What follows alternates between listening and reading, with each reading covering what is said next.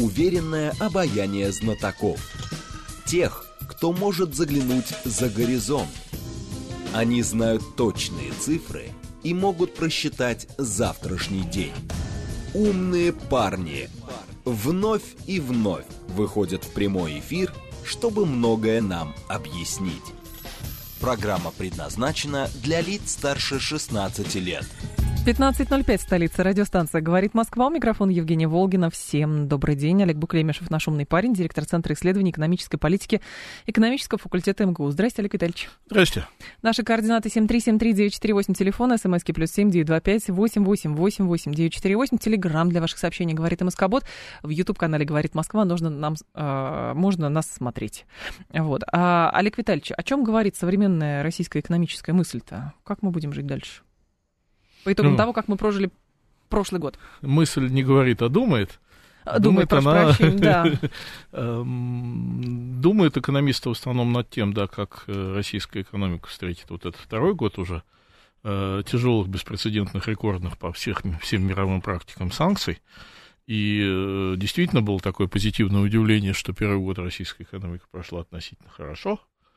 А, и на самом деле спектр разброс мнений очень широкий. Некоторые угу. считают, что э, и дальше так оно будет происходить. Вот Международный валютный фонд вообще плюс дает российской экономике в этом году. Но есть, э, не скрою, и те э, мои коллеги, которые говорят, что ровно наоборот, что количество в какой-то момент начинает переходить в качество – и вполне возможно, что мы увидим спад гораздо больше, чем в прошлом году. Потому что будут подкручивать а, тех, кто помогает нам эти санкции обходить? Совершенно верно. Где-то подкручивать, где-то как бы бить по хвостам там, где найден хороший вариант обхода санкций. Угу. Кроме того, по всей видимости, цены на энергоносители, которые так выручили российскую экономику в прошлом году, в этом году могут уже и Подать. не помочь в той же степени.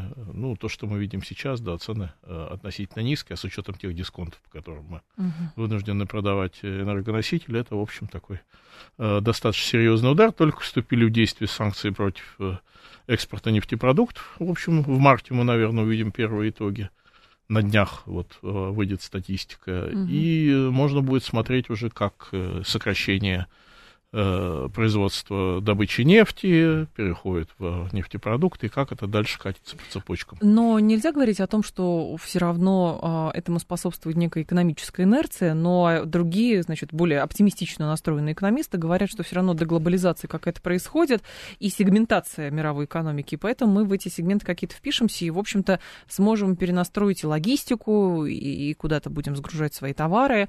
Вот. Не во всем, конечно, но выкрутиться можно. Да, совершенно верно есть такой термин сейчас, он э, весьма расхожий, э, структурная трансформация российской экономики, и мы действительно начинаем трансформироваться. Мы уходим от э, годами, поколениями выстраивающейся инфраструктуры взаимодействия с Европой, она, по сути, сейчас забаррикадирована там, всеми uh-huh. возможными средствами.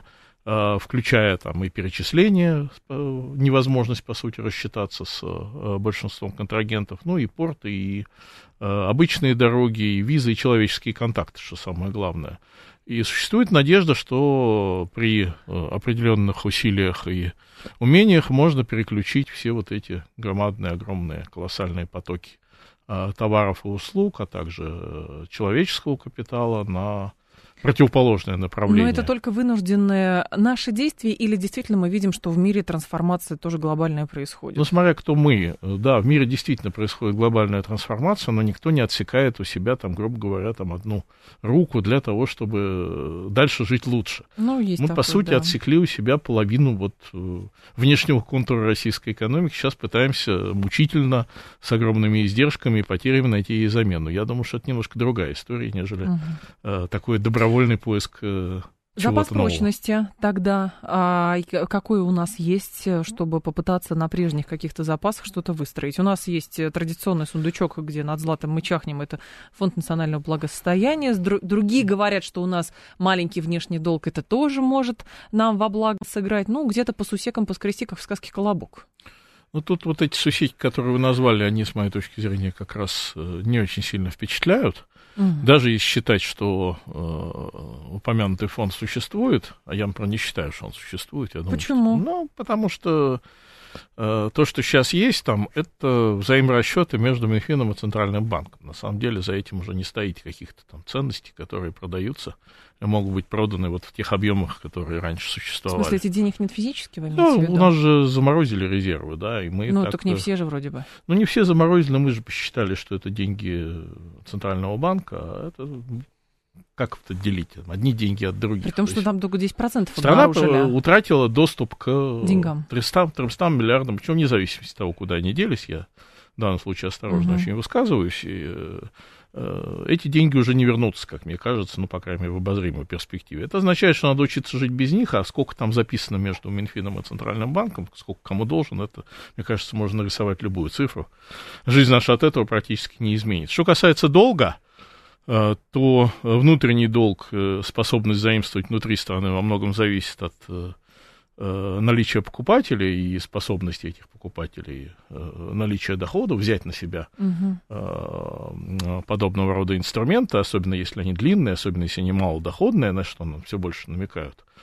А с другой стороны, это зависит, ну, там, от внешних Э, источников привлечения, но об этом вообще как-то говорить не приходится, потому что то, что мы называем мировым, э, мировым финансовым рынком, к России сейчас э, абсолютно не благорасположен. Это не, не тот источник, где мы можем что-то найти на сегодняшний а момент. А внутри вот эти вот вчерашние идеи Минфина, если я не ошибаюсь, какие-то облигации новые выпустить? Нет, это все идеи такие выдвигать можно, но основные покупатели все-таки, ну, мы можем говорить о банках, Э, но банки для того, чтобы э, покупать подобного рода инструмент, у них должны быть э, достаточно свободные источники, у них должен быть доступ к ресурсам, а это все зависит от того, как себя чувствуют предприятия, как себя чувствуют э, обычные люди, население, которое в банках хранит свои э, средства. А были опасения, что государство может пойти по принудительному, э, как это,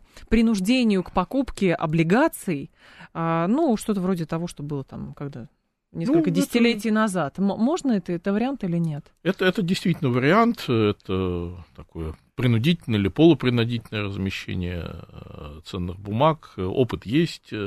Но это не Я рынок не думаю, уже. Ну, э, назывался даже термин патриотические облигации. Это когда действительно в стране есть такой вот прилив силы, люди готовы жертвовать доходностью ради это того, по Жванецкому, по-моему, немножечко. Что-то вот я такого не наблюдаю, поэтому ага. речь, видимо, будет идти о, о том, что государственные банки в первую очередь, а также uh-huh. э, те банки, которые ну, просто принуждены покупать какие-то инструменты, они будут покупать что-то менее доходное, чем они покупают сегодня. Но, то есть я понимаю, что сейчас мы продолжаем жить вот в режиме аврала, определенного, аврально перестраиваем что-то экономику, какие дыры затыкаем и так далее. Но в таком режиме долго можно существовать, потому что вот система, все равно же а, государство переходит на определенную систему, есть определенная экономическая политика, есть логика, наверное, принятия экономических решений. Пока это аврал.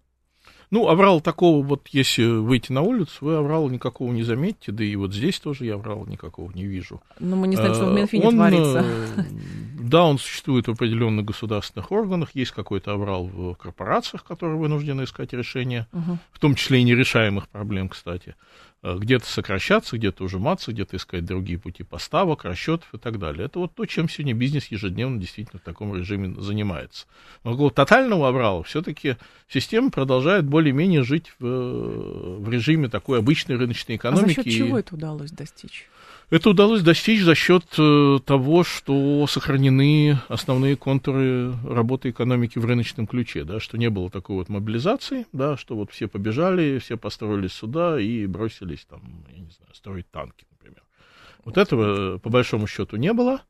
Не было ни введения таких административных рычагов распределения, угу. по большому счету, ну и э, такие основные механизмы рыночного распределения ресурсов российской экономики продолжают существовать. То есть то, что существует и работает автоматически, то лучше в это дело не вмешиваться. А что тогда за предложения? Это популистские предложения или что это, а, с которыми некоторые экономисты носятся, депутаты носятся, которые говорят, пора нам значит, переводить экономику на военные рельсы, и тогда мы все будем спасены? Ну, это действительно, это, с одной стороны, люди э, говорят о том, чего они э, плохо понимают, Потому что экономика на военных рельсах это совершенно другая, другая экономика, экономика, в которой ценовые сигналы уже не работают, экономика, в которой действует приказ. Но этот приказ кто-то должен отдавать. А, да, чем-то должно осуществляться принуждение к исполнению этого приказа. Это совершенно другая система, которая, я думаю, даже из тех, кто, многих из тех, кто кричат об этом, не понимают, что не это готов, такое, да? не, не понимают, что это такое.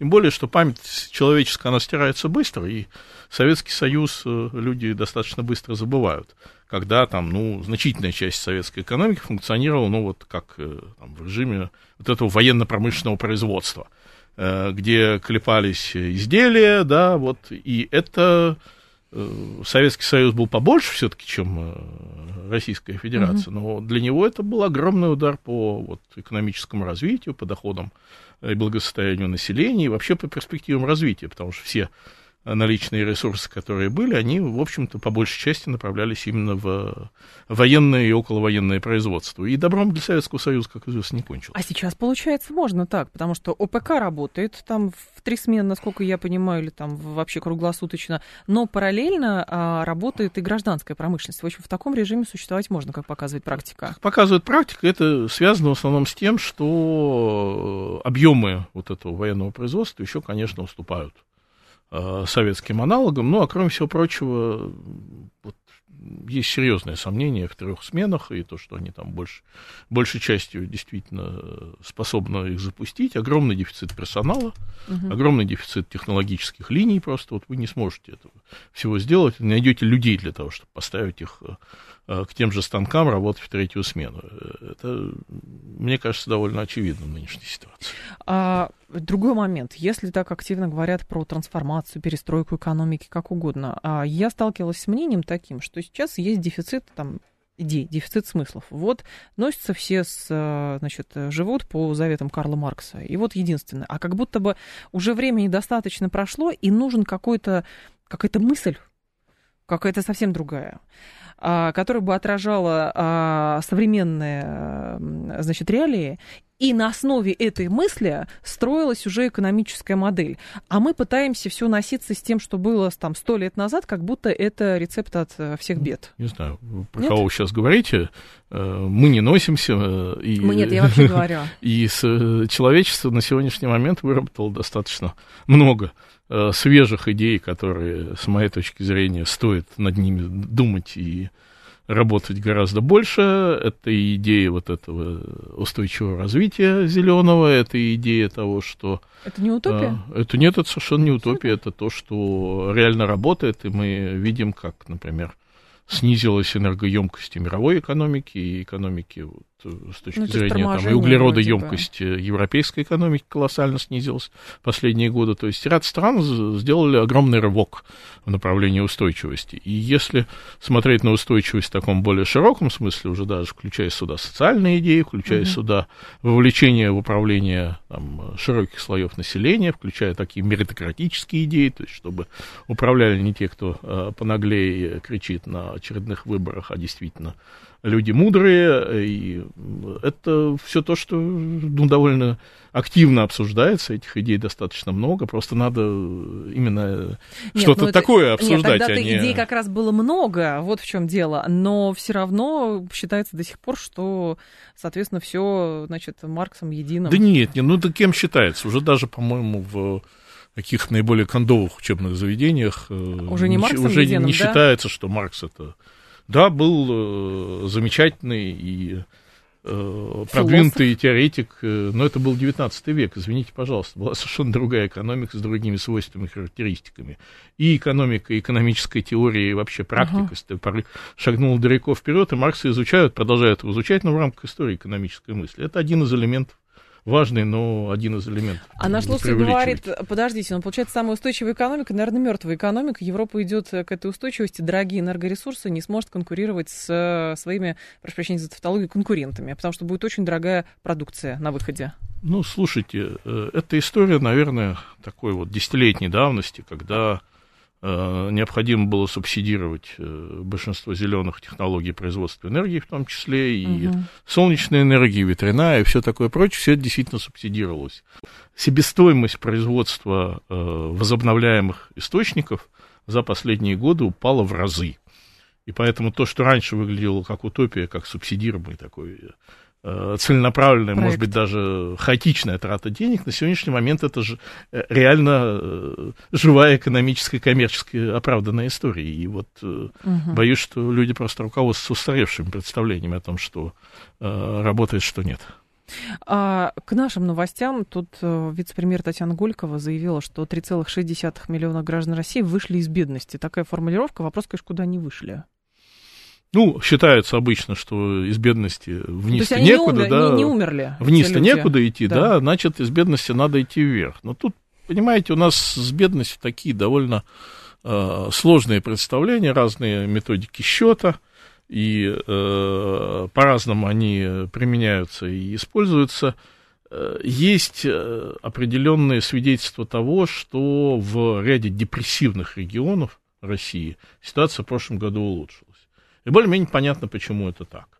А, с одной стороны, часть депрессивных регионов связана как раз с военно-промышленным комплексом, куда угу. потекли деньги, потекли э, инвестиции, и люди действительно стали там э, зарабатывать больше.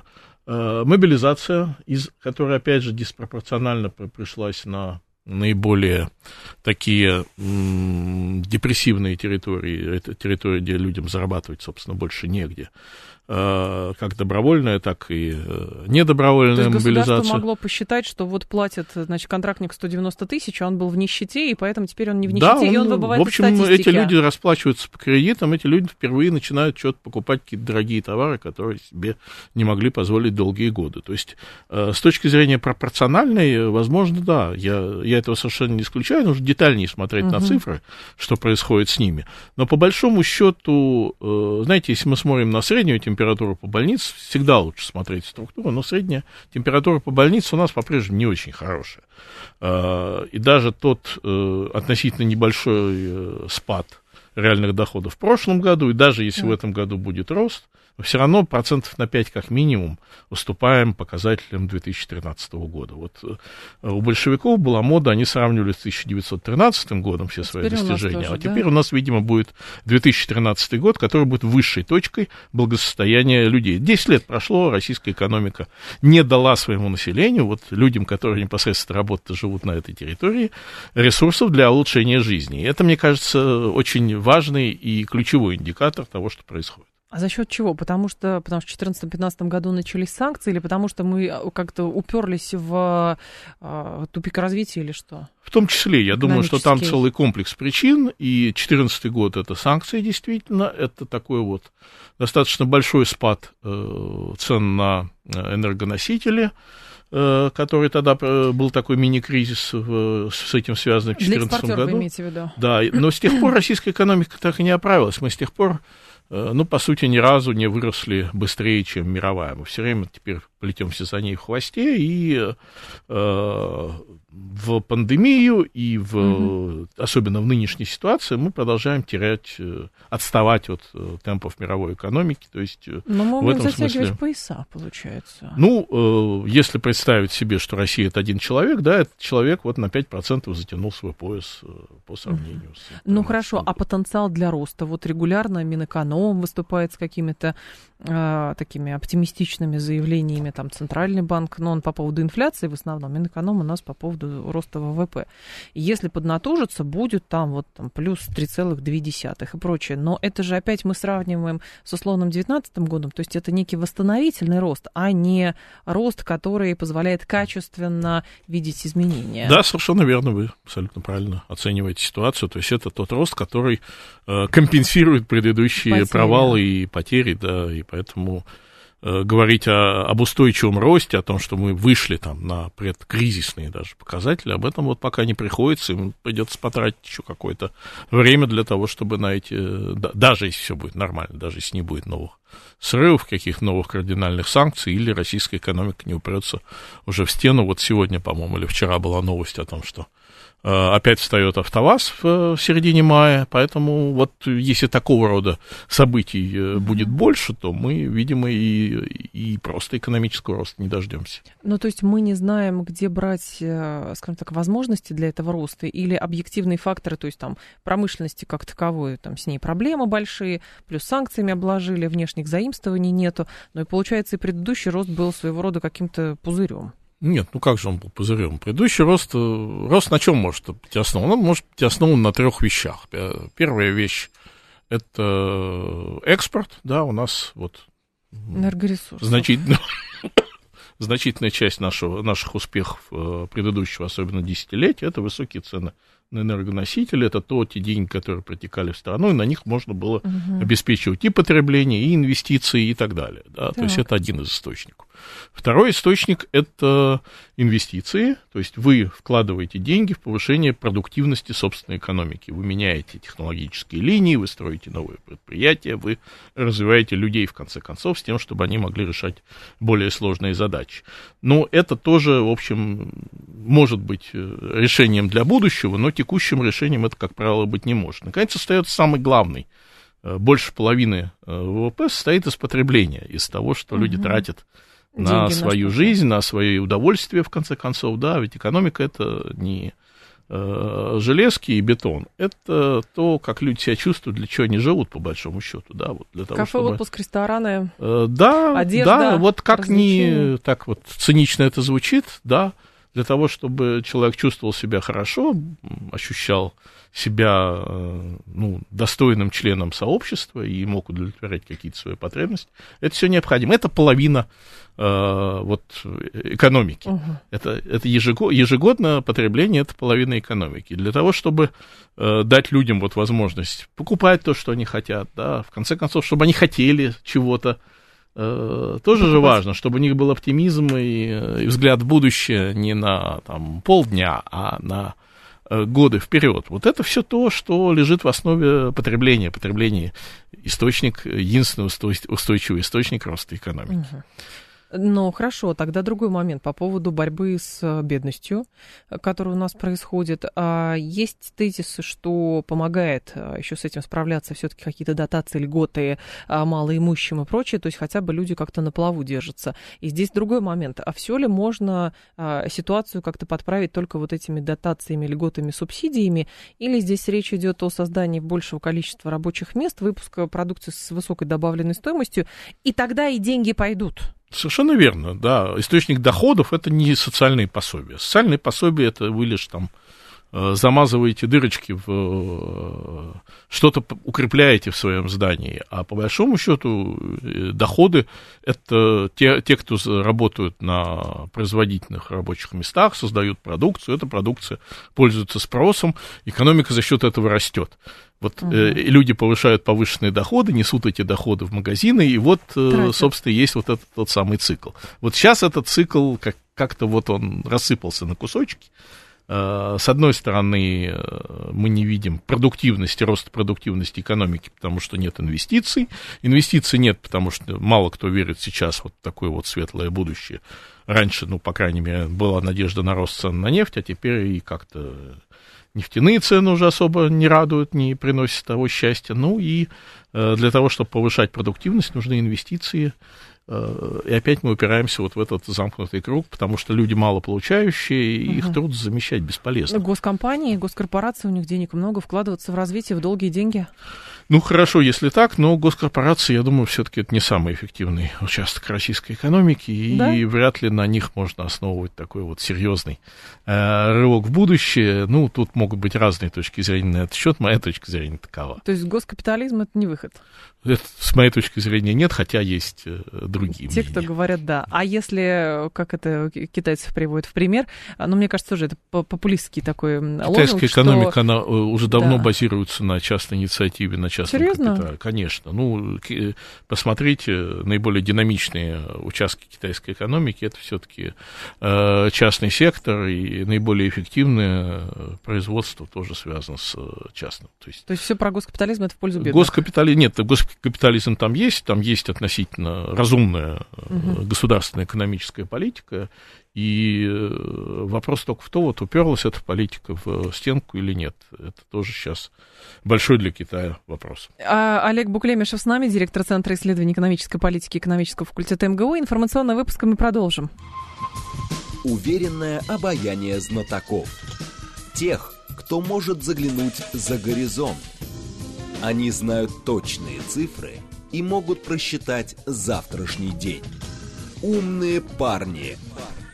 15.35 столица. Программа «Умные парни». Продолжаем. Олег Буклемишев а, с нами, директор Центра исследований экономической политики и экономического факультета МГУ. Олег Витальевич, тут заявление было премьера Орбана, э, венгерского, который сказал, что Запад недооценил способности российской экономики приспосабливаться к, стан- к санкциям, и это стало роковой ошибкой.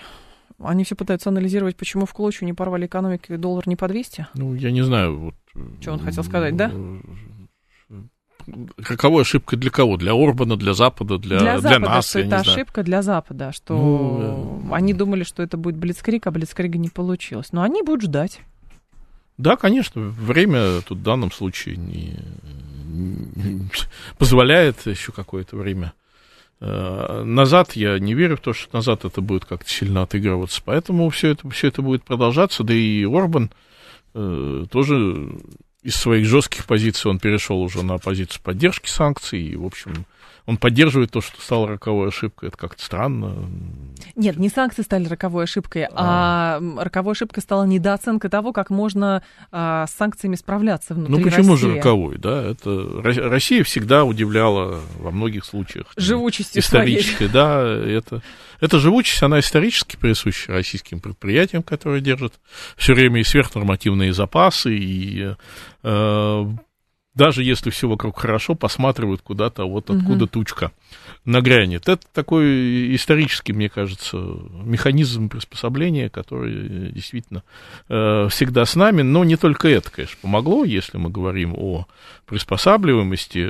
Огромные деньги были вылиты из бюджета, то есть бюджет э, натянул на себя вот эти доходы угу. и потратил на 6 триллионов, по сути, больше, чем было запланировано рублей. Опять же, высокие цены на энергоносители прошлого года, и, по сути, не уменьшившийся экспорт позволил тоже э, заливать проблемы деньгами. Рубль, опять же, укрепился, как мы с вами прекрасно знаем. То есть много чего произошло, что поддержало вот этот э, общий э, уровень сопротивляемости. Но насколько вот этой сопротивляемости хватит, это большой вопрос. У меня ощущение, что да, так вот выживать можно, так в Иране даже термин такой есть, экономика сопротивления. В Иране? Да. Иран э, называет свои усилия по противодействию санкций экономикой сопротивления. И это вот когда сверхцель ваша сопротивляться, тогда вы этой цели вот можете добиваться. Но, э, как Если всякая цель, вы должны чем-то за это заплатить. И платится тоже вот э, уровнем производства, доходами, благосостоянием населения. То есть оплата вот этой сопротивляемости, она тоже где-то должна быть найдена. Но, с другой стороны, как это, если кому-то захочется сдаться, тогда и раздавят. Ну, логика такая. То есть, либо сопротивляться, либо сдаться, но тогда будет, э, как представляется, будет не так уж Ну, хорошо. возможно. Просто, как, как мне кажется, многие не так себе представляют санкции. Санкции же, они вводятся не только потому, что перед ним ставится вот какая-то непосредственная цель, прижать к ногтю, разрушить, убить. Э, санкции – это способ выражения отношения к политике другой страны когда вы не хотите с ней воевать непосредственно, но при этом э, вы душите слов, слов уже мало. Да, и поэтому вот между словами и войной существует вот не так много мер, которые могут применить. С другой стороны, а государства, которые, допустим, э, не находятся в каких-то контрах с теми же самыми штатами там, и так далее, но уже начинают смотреть в другую сторону. То есть вот это стремление, вот это движение по а, дедоларизации расчетов, это же тоже про как бы опасение того, а, а вдруг и с нами так же, а мы не хотим. Это сложный вопрос, дедоларизация расчетов, потому что все-таки мир продолжает пользоваться как основной резервной валютой долларом, долларом США. Угу. И евро, даже евро отстает от доллара довольно сильно, не говоря уже про все остальные опции. Тем не менее, движение некоторые от доллара в последние десятилетия наметилось, это факт. Э, страны и там, корпорации стали активнее смотреть на, ну, допустим, гонконгский доллар, шведскую крону, то есть вот такие на хорошие валюты, но маленькие, которых меньше политизированности. И движение такое наметилось, но пока это вот такому господству доллара, я думаю, что в господстве доллара есть масса неудобств для самих Соединенных Штатов. Например? Ну как, вы э, не контролируете значительную часть своей денежной массы. Не так знаете... бумаги много, краски много, Да нет, бумаги много, краски но... много, но это, э, это, эти потоки, они в какой-то момент могут стать неуправляемыми, действительно. Они и... это сбросят и в цифру переведут? А, ну как, цифра же ничего не меняет, по большому счету. Это цифра или краска роль, роль никакой в данном случае ну, особенно не играет. Угу. Это дополнительная угроза, которая, о которой надо постоянно думать. Вот то, что значительная часть денежных ресурсов, имитированной страной, она находится вне зоны контроля, по сути, этой страной активно не управляется. И это создает и определенные минусы тоже, не только, не только плюсы с этим связаны. Uh. Поэтому там 55% мировых резервов номинированы в долларах или 45%, мне кажется, что Соединенным Штатам вполне возможно 45 будет лучше, чем 55. Но хорошо, а, хотя с другой стороны, есть ли какое-то глобальное, ну не знаю, движение а, по тому, чтобы сбрасывать излишки долларов, это при вот эти вот опасения по поводу того, что там, не знаю, кинут с э, этими облигациями? Ровно наоборот, даже не, не заканчивайте фразу. Почему? Сейчас доллар находится на на пике своей э, стоимости. Серьезно? Э, да, относительно вот корзины валют, которые э, с ним как сопоставляются. Интересно. Да, то есть вот на сегодняшний момент доллар удивительно крепк. Это связано там сразу с несколькими вещами и с перспективами отчасти экономического роста, и с процентными ставками, которые сейчас и в отсутствии на самом деле хорошие альтернативы, потому что некоторое время назад говорили про юань как будущий там будущую мировую валюту, но китайская экономика так вот она потихонечку забуксовала, и конфликт как раз геополитический, то, что мы можем mm-hmm. сказать, да, с Соединенными Штатами, он большую часть мира все-таки заставляет э, смотреть на пока Соединенные что. Штаты пока что как вот на будущий источник даже не экономического роста, а смыслов. Потому что китайская экономика, как ни относись, она стала большой, она стала такой более значимой. Но она по-прежнему подчиняется смыслам, которые задаются не внутри Китая. Китайская А-а-а. экономика, она обслуживает это, мировая фабрика, да, вот да. им сказали, сделай вот такие детальки, они такие детальки сделали. Э, сказали там такую технологию, а если вот такую технологию мы вам не дадим, что китайская экономика будет делать? Способна ли она вот сама на внутреннем рынке не, не просто технологически воспроизвести, а придумать. Э, создать спрос под это, потому что спрос сейчас все равно существует в вот этом золотом миллиарде. Китайская экономика пока обслуживает вот а как же БРИКС? богатую. Ну, БРИКС, с моей точки зрения, это вообще такая искусственная конструкция, которая... Серьезно? Да, это, ну, вот давайте представим себе географию, да, просто Южная Африка, Бразилия, так. Индия, Китай, которые исторически на контрах э, в значительной степени, и Россия. Более непохожие полюса с экономической, политической, там, любых точек зрения найти э, невозможно. У меня было... Но все же торгуют друг с дружкой, невзирая на то, какие Все торгуют там... друг с дружкой, пока вы рядом находитесь торговля с Бразилией, для того, чтобы торговать с Бразилией, вам хорошо бы находиться. Ну, а как Есть флот такой... придумают, там какие-нибудь карго запустят, эти самолеты ну, дополнительные. Ну, а в чем проблема? Какие самолеты дополнительные? Вы сейчас э, хотя бы не дополнительные позапускаете. Это с дополнительными это вообще тяжело. Ну, не торгуют страны с теми, кто с ними относительно далеко, тем более для того, чтобы сейчас доплыть до Бразилии, вам нужно довольно долго выплывать из э, морей из наших. Да, если мы не можем в Европу продавать угу. и по сути, вот эта вся граница заблокирована, то Но мировой океан, как э, для нас, как источник вот этой транспортных путей, тоже во многом закрыт. Но, может быть, с другой стороны, просто пока мы наблюдаем некую инерцию, то есть э, по инерции, естественно, а, хорошо с долларом, по инерции мы воспринимаем, что БРИКС или там какие-то другие организации, это, в общем-то, ну, пока что непон- непонятно что. Хотя, с другой стороны, ВВП стран БРИКС выше ВВП стран G7. Ну, просуммировать можно Все разные слагаемые, да? но вопрос в том, складываются ли они. Э, китайская, индийская экономика суммируется очень плохо, как известно. Да? Да? Российская угу. с индийской, вроде бы мы, недалеко.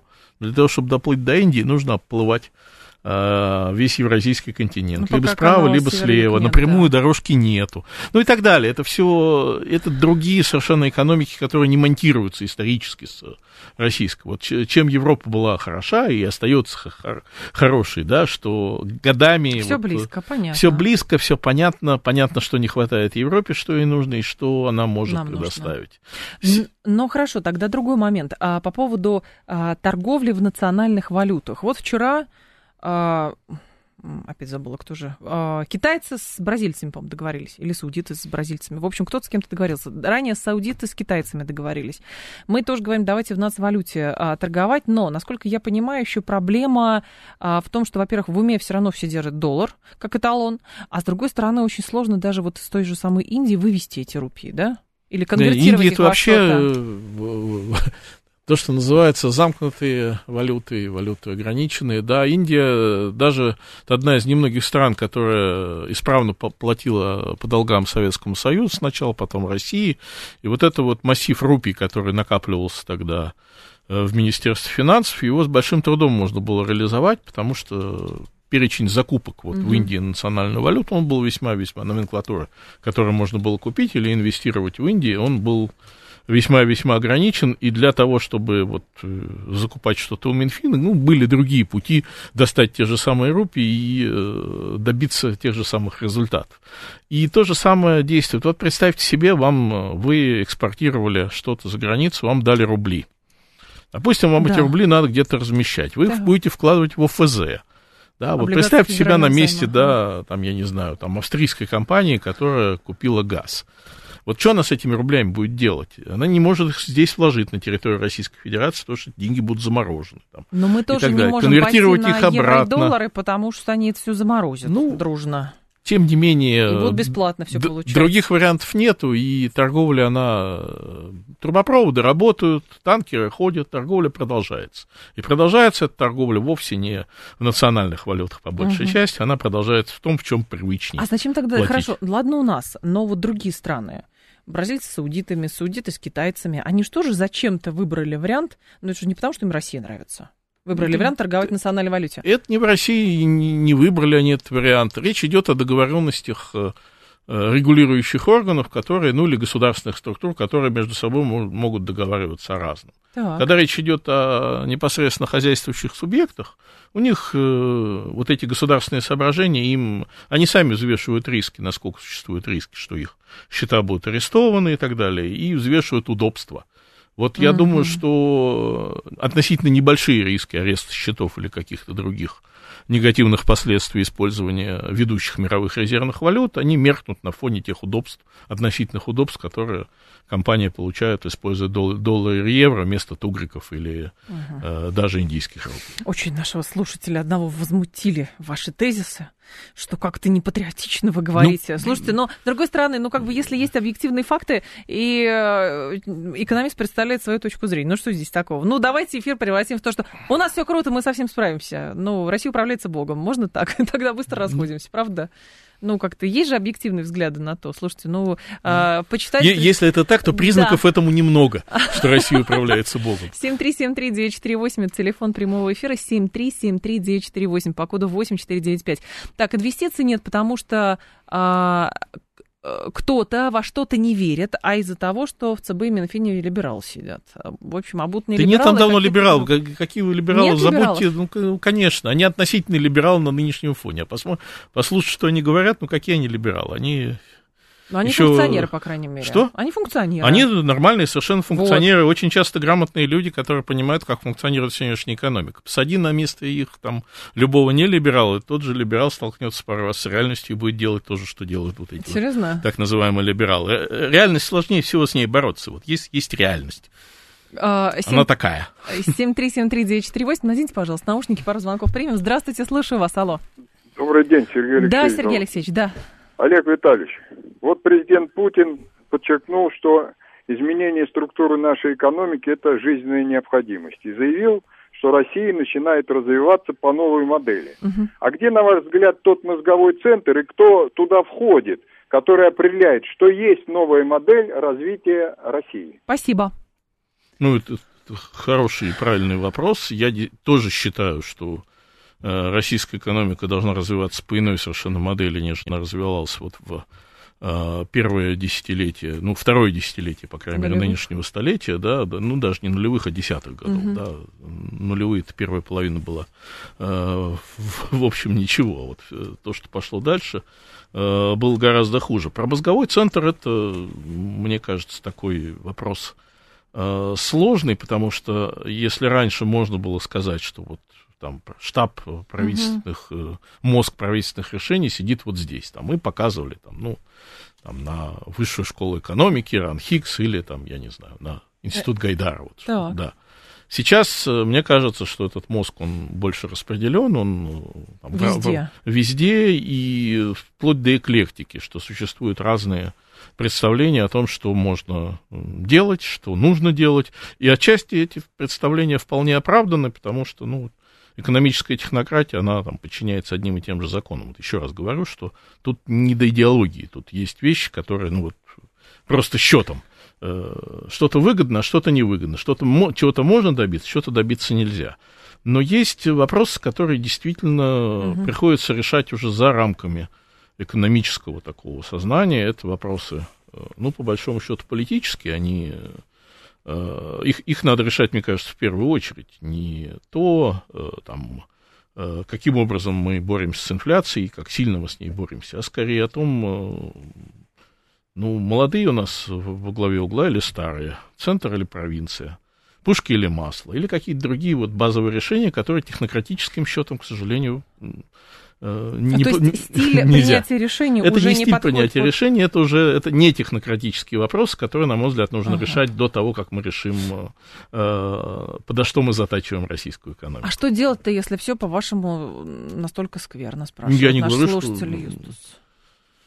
Э, я не говорю, во-первых, что все настолько скверно. Э, ну как, вот. проблемы есть, и странно о них не говорить. Вот для начала проблемы есть, начнем, странно да. о них не говорить, и более того, на, надо понимать, где эти проблемы коренятся, и более того, в чем потенциал. Угу. А, потому что всякий раз, когда изумляешься тому, в какой тяжелой ситуации находится российская экономика, и понимаешь причины того, почему она в этой ситуации оказалась, то устранение этих причин способно высвободить огромные энергетические силы там, и российского бизнеса, и там, рынка, в котором мы живем, и много-много другого. А вы говорили, что как раз в втором десятилетии а, нового столетия зашли куда-то не туда, и нужен какой-то другой экономический путь. А какой? Вот что имеется в виду?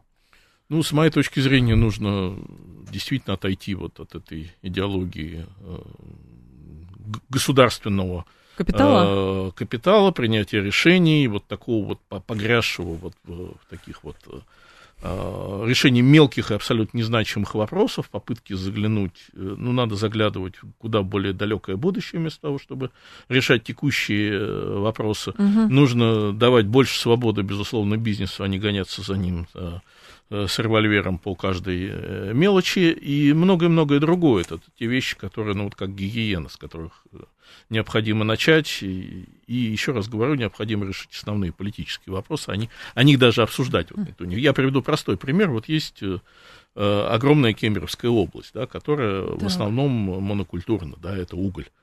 Э, мы все прекрасно представляем, что мир, не только Запад, но и Восток уже через какое-то время углем э, перестанет пользоваться как топливом. Просто вот э, развитие к этому идет. И, То есть нужно понимать тренды развития да, и исследовать его. А, а угу. дальше что мы делаем с огромной э, областью? Вот кто-нибудь об этом говорит, кто-то это обсуждает. Вот. И, и такого рода вопросов их довольно много. И это вопросы, которые требуют, ну, сначала оценки, потом выработки мер и Жилищная распределения ресурсов. Политика, Жилищная же, политика огромная тема, э, тема важная. У нас вот как-то подсело все это на э, льготную ипотеку и на э, вот этот велосипед, который должен э, э нужно крутить педали, чтобы он дальше ехать, но mm-hmm. в конечном итоге э, упирается все в платежеспособный спрос чтобы люди людей имели, не хватает денег, чтобы, чтобы значительная да. часть людей, да, не, не два, не три человека, не верхние там доходные категории, у которых все хорошо уже, а чтобы люди вот из того самого среднего и ниже среднего mm-hmm. класса, чтобы они имели, ну, по крайней мере, надежду э, с помощью своих заработков за там какое-то Э, время промежуток. накопить ну, на обычную ипотеку. Давайте без накопить, льготная, льготная на взнос, дорогая. На взнос вы имеете в виду? Сначала, на, сначала на взнос, а потом будучи уверенным в своем рабочем месте на длительный промежуток времени,